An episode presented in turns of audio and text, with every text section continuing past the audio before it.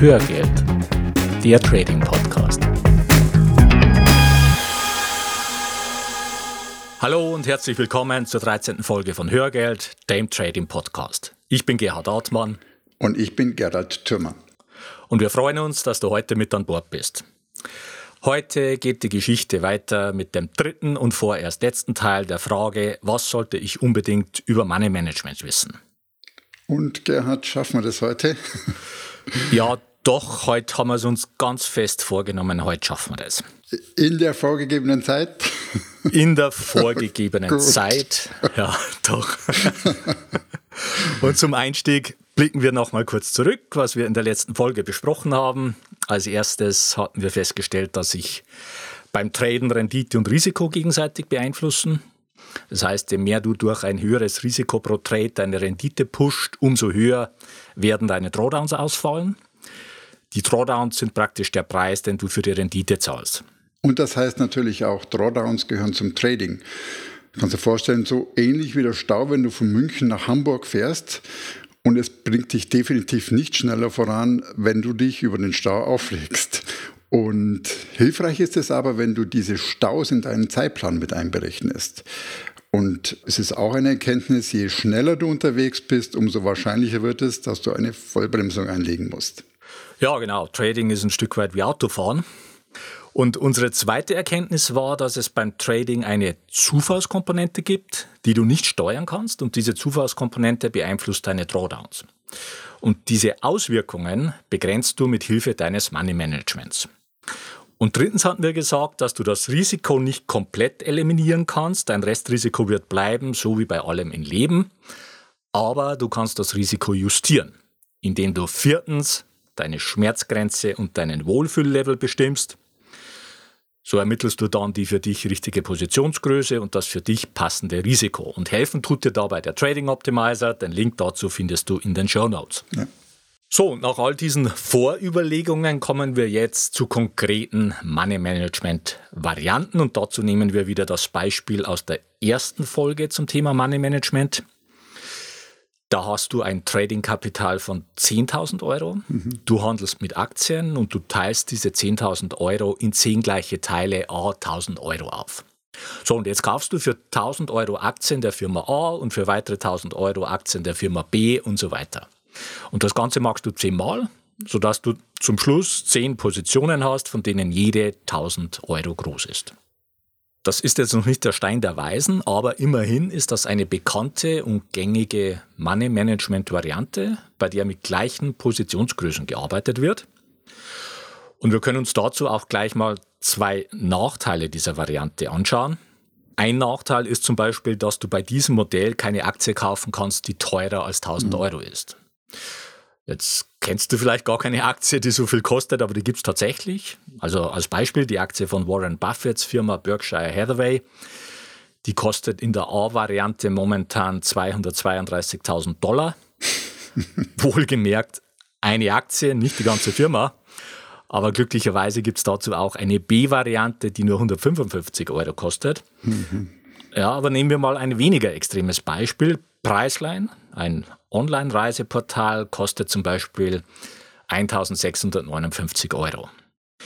Und die könntest du dir mit dieser Money Management Variante nicht kaufen. Ja, und das gleiche Problem hast du auch beim Wert, der um die 700 Euro kostet. Beispiel Amazon liegt aktuell bei 850 Euro. Äh, musst du dich entscheiden, eine oder zwei Aktien du triffst aber die 1000 Euro nicht. Ja. So, und ein zweiter Nachteil ist, dass du mit diesem Ansatz ungleiche Risiken pro Position hast. Ja, nehmen wir an, du hast unter den zehn Positionen eine relativ kleine Technologiefirma, deren Aktienkurs stärker schwankt.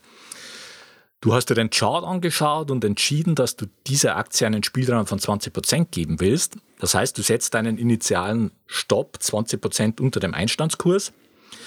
Und bei einer anderen Aktie, die du auch im Depot hast, hast du bei der Analyse des Charts gesehen, dass hier ein Stopp von 10% ausreicht. So, dann bedeutet das, dass du bei der Technologieaktie ein Risiko von 200 Euro eingegangen bist, nämlich 20 Prozent von 1000 Euro. Und bei der anderen Aktie ein Risiko von 100 Euro, nämlich 10 Prozent von 1000 Euro. Du hast also unterschiedliche Risiken pro Position. Mhm. Und zwar ganz automatisch, nur weil du feste Positionsgrößen verwendest. Ja, stimmt, da habe ich jetzt noch gar nicht dran gedacht. Ja, und das führt auch direkt zur nächsten Money Management Variante, die wir in der letzten Folge schon implizit verwendet haben. Und bei dieser Variante arbeitest du nicht mit festen Positionsgrößen, sondern mit einem festen Prozentsatz für dein Risiko pro Position. Das bedeutet, die Kombination aus dem initialen Stop, den du setzt, und deiner Positionsgröße ergibt immer denselben Risikobetrag. Mhm.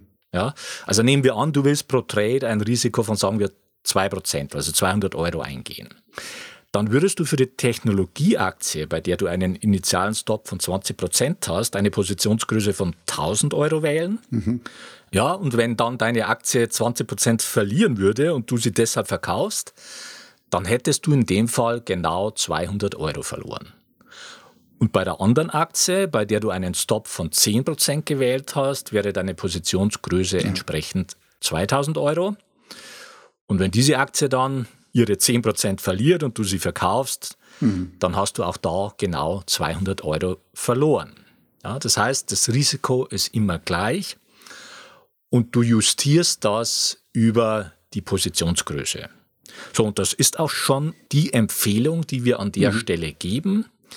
Als Money Management Variante für dein Trading und Investieren empfehlen wir einen festen Prozentsatz für das Risiko pro Position, die sogenannte Fixed Percent Risk per Trade Strategie. Mhm. Und Gerhard, äh, welchen konkreten Prozentsatz für die Risk per Trade äh, empfiehlst du jetzt? Naja, konkret kann man es nicht sagen. Also da gibt es keine pauschale Antwort drauf, weil das von verschiedenen Faktoren abhängt. Also zum Beispiel von den Kennzahlen der Strategie, das heißt also äh, Trefferquote und Payoff, aber natürlich auch ganz stark von der Risikobereitschaft des Traders. Mhm. Aber was wir hier schon machen können, ist mal eine Bandbreite zu nennen. Äh, vorsichtige Trader riskieren zum Beispiel nicht mehr als ein halbes Prozent pro Trade. Ja, das wäre also im, im, unteren Bereich der Bandbreite. Ja, und am oberen Bereich der Bandbreite liegen wir bei circa 5% pro Trade. Und alles, was über 5% hinausgeht, das ist dann schon ziemlich sportlich. Mhm. Also um beim Beispiel Autobahn zu bleiben, ich mache ja. mal eine Analogie. 110 km/h für Sicherheitsbewusste, 250 km/h am oberen Ende der Risikobereitschaft. Und da muss man sich schon sehr genau überlegen, wo und wann ich mir das zutraue. Hm. Äh, jetzt sicher nicht tagsüber oder jetzt am Osterwochenende. Ja. So, aber du musst diesbezüglich auch nicht im Nebel rumstochen. Ja. ja. ich meine, du hast ja deinen Trading Optimizer und damit kannst du deinen Wohlfühllevel beim Risk per Trade optimal bestimmen. Ja, und wenn du noch keine Trades gemacht hast und damit noch keine Kennzahlen für deine Strategie existieren, die du in den Trading Optimizer eingeben kannst, dann fang einfach mal mit einem mittleren Risiko von, ich sag mal, 2% an. Und dann schau, was passiert. Ja, und sobald du 20, 30 Trades beisammen hast, kannst du die schon mal als Input für den Trading Optimizer nehmen. Und statistisch relevant wird es dann ab 70 Trades, aber du kannst mit 20, 30 schon mal anfangen und darüber schon mal in erster Näherung deinen Wohlfühllevel und dein optimales Risk per Trade bestimmen. So, und das soll es auch schon gewesen sein in Bezug auf die verschiedenen Money-Management-Varianten, die wir heute besprechen wollen. Es gibt zwar noch ein paar andere Varianten, aber das bringt an der Stelle einfach keinen Mehrwert. Viel spannender finden wir eine zweite Ebene beim Money-Management, nämlich die Frage, wie passt du dein Risiko an, wenn du in einer Drawdown-Phase bist oder in einer Gewinnphase. Das heißt, wann gibst du Gas und wann bremst du? Mhm. Ja, dann kommen wir zu den Begriffen der martingalen oder antimartingalen Strategien. Äh, und zwar die Martingale ist seit dem 18. Jahrhundert bekannt. Eine Strategie im Glücksspiel, bei der nach einem verlorenen Spiel der Einsatz verdoppelt wird, hm. sodass im hypothetischen Fall unerschöpflichen Vermögens, unerschöpflicher Zeit und der Nichtexistenz eines Höchsteinsatzes ein sicherer Gewinn einträte. So viel nach Wikipedia. Ja, das sind schon ziemlich, ziemlich viele äh, Einschränkungen und Voraussetzungen, die da zutreffen müssen. Genau. Und was auch spannend ist, das Wort Martingale leitet sich von der französischen Stadt Matix ab. Und deren Einwohner waren früher, ich betone früher, äh, dafür bekannt, dass sie sehr naiv, waghalsig, zu spielen äh, gewohnt waren. Siehst, das habe ich jetzt zum Beispiel nicht gewusst. Okay, da habe ich auch mal gepunktet. Und ein klassisches Beispiel, wo, wo viele kennen, ist für eine Martingale-Strategie äh, die Idee, mit dieser Verdopplung im Casino einen sicheren Gewinn einfahren zu können. Das Problem, das sich da ergibt, das haben wir in den vorigen Folgen schon mal besprochen, eine Verlustserie kann einfach länger andauern, als man liquide ist. Also typischerweise stößt man vorher an sein Einsatzlimit. Ich habe mal gegoogelt in Bad Wiessee. Dort ist das Limit an den Roulette-Tischen auf jeden Fall, liegt dort bei 12.000 Euro.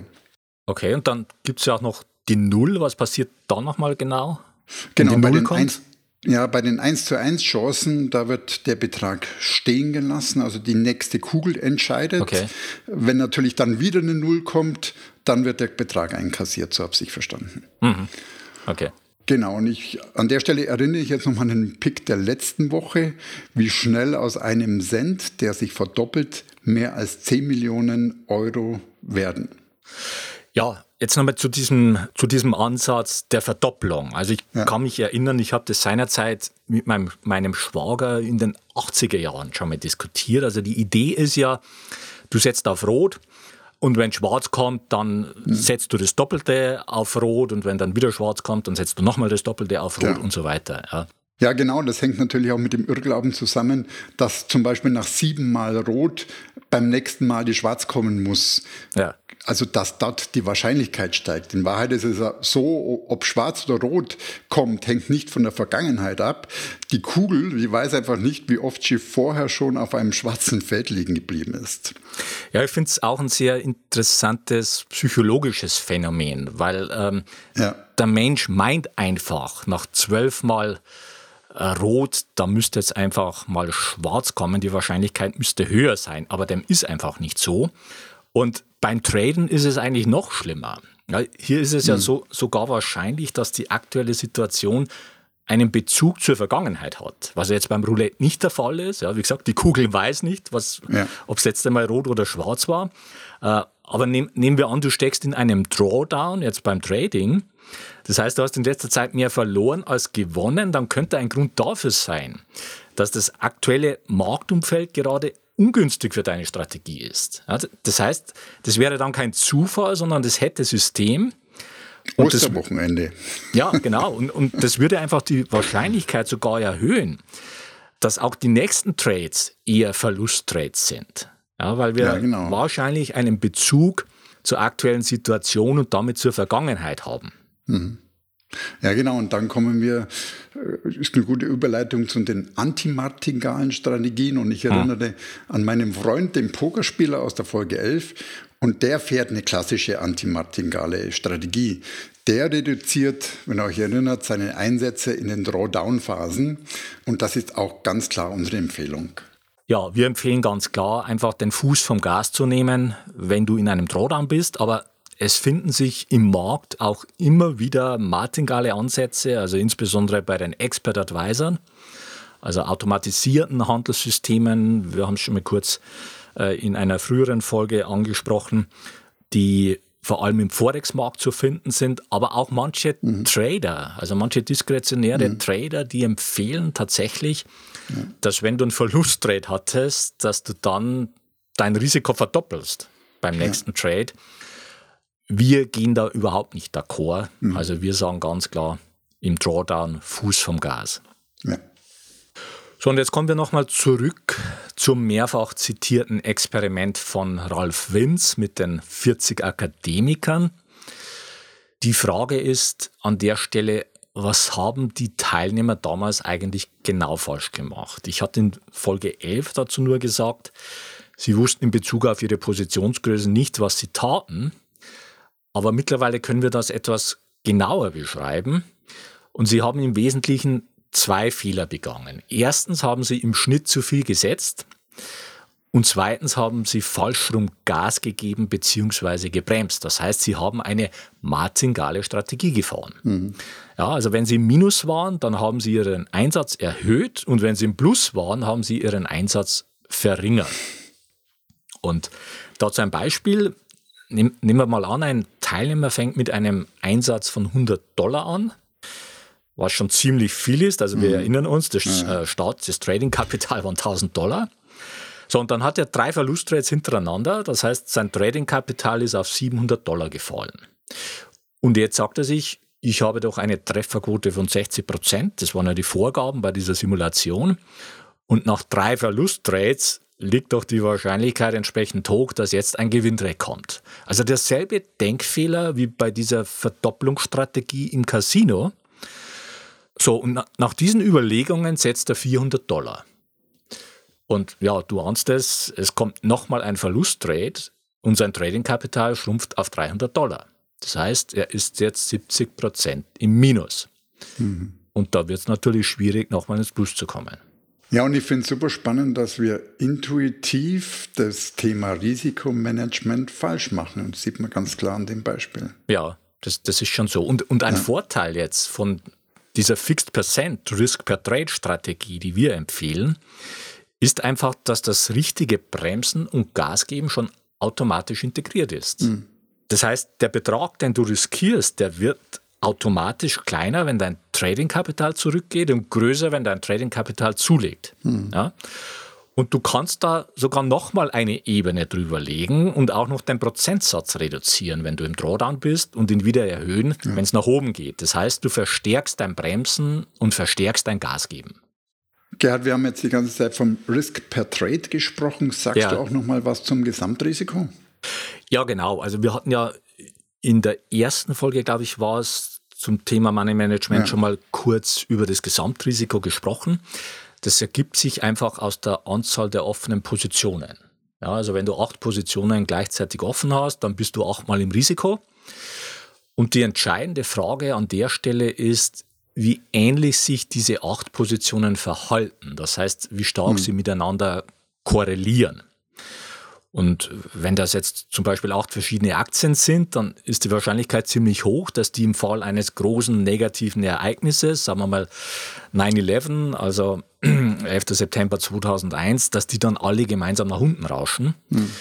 Und wenn alle Stops ausgelöst werden, dann ist das derselbe Effekt wie acht Verlusttrades hintereinander. Ja, das solltest du dir einfach ja. bewusst machen. Und am ja. besten ist es, wenn deine Positionen wenig miteinander korrelieren, beziehungsweise sogar negativ korrelieren. Das heißt, mhm. wenn die eine Hälfte fällt, dann steigt die andere mhm. Hälfte. Mhm. Dadurch hättest du praktisch eine äh, kostenlose Versicherung für dein Depot. Aber das ist ein Kapitel für sich und eine eigene Hörgeldfolge wert. Auf die ich mich schon ganz besonders freue. ja, da geht es um Diversifikation und Korrelation. Genau. Und damit kommen wir, hey, wir sind praktisch schon durch zum ja. Fazit für die heutige Folge. Ähm, und das erste Fazit ist, unsere Empfehlung für dein Money Management ist die Fixed Percent Risk per Trade Variante. Ja. Und zweitens, als Leitplanken für dein Risk per Trade können wir dir eine Bandbreite zwischen 0,5 und 5 Prozent mitgeben. Mhm. Aber für deine optimale Risikobestimmung hast du den Trading Optimizer und den Link findest du in den Show Notes.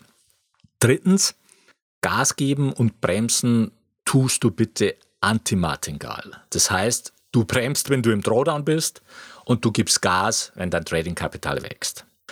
Und viertens, behalte bitte auch dein Gesamtrisiko im Blick. Und zu guter Letzt fünftens, mhm. quasi als Gesamtfazit jetzt zu diesen drei Folgen Money Management, kein Money Management der Welt kann eine unprofitable Strategie profitabel machen.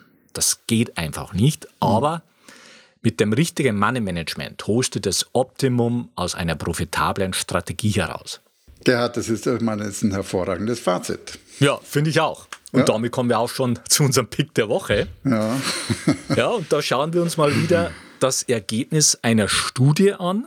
Und zwar haben die Wirtschaftsprofessoren Andreas Hacketal und Steffen Meyer im Auftrag von Finanztest, also der Zeitschrift, die Wertpapierdepots von 40.000 Direktbankkunden untersucht. Und zwar über einen Zeitraum von 2005 bis 2015. Und Gerald, jetzt ist wieder heiteres Raten angesagt. Du kannst es mal raten. Welche Performance pro Jahr im Durchschnitt da rausgekommen ist. Und ich gebe dir noch einen Tipp. Also eigentlich zwei Tipps. Zum einen der Vergleichsindex. Äh, und zwar hat man hier 80% Aktien und 20% Anleihen als Vergleich genommen. Der hätte eine Rendite von 8,7% pro Jahr gemacht. Und ich grenze es noch weiter ein. Also die Performance mhm. dieser 40.000 Anleger, mhm. die war jetzt nicht negativ, die war positiv. Aber was glaubst du, was die im Schnitt mhm. pro Jahr in diesen zehn Jahren gemacht mhm. haben mit ihren Investitionen und Tradings? Ja, ja, genau. Und Gerhard, weißt was ich besonders fies finde? Äh, vielleicht für unsere Hörer. Wir tauschen immer vor der Aufnahme unsere Mindmap aus und da haben wir zusammengefasst, welche Stichworte wir behandeln wollen. Äh, und beim Pick der Woche, da stehen diesmal drei X drin. naja, es soll ja authentisch sein. Weißt du? Genau, genau. Ja, was also, schätzt du? Na, ich tippe jetzt bei 8,7 Prozent aus dem Indexvergleich. Ja. Also es ist bestimmt weniger, wenn du die Frage stellst. Ja, es ist wahrscheinlich sogar deutlich weniger. Ich tippe hm. es mal auf 5 Prozent. Okay. Ja, ist nicht schlecht getippt. Also mhm. es waren 3,1 Prozent okay. pro Jahr. Das heißt, es entspricht nach 10 Jahren 36 Prozent. Mhm.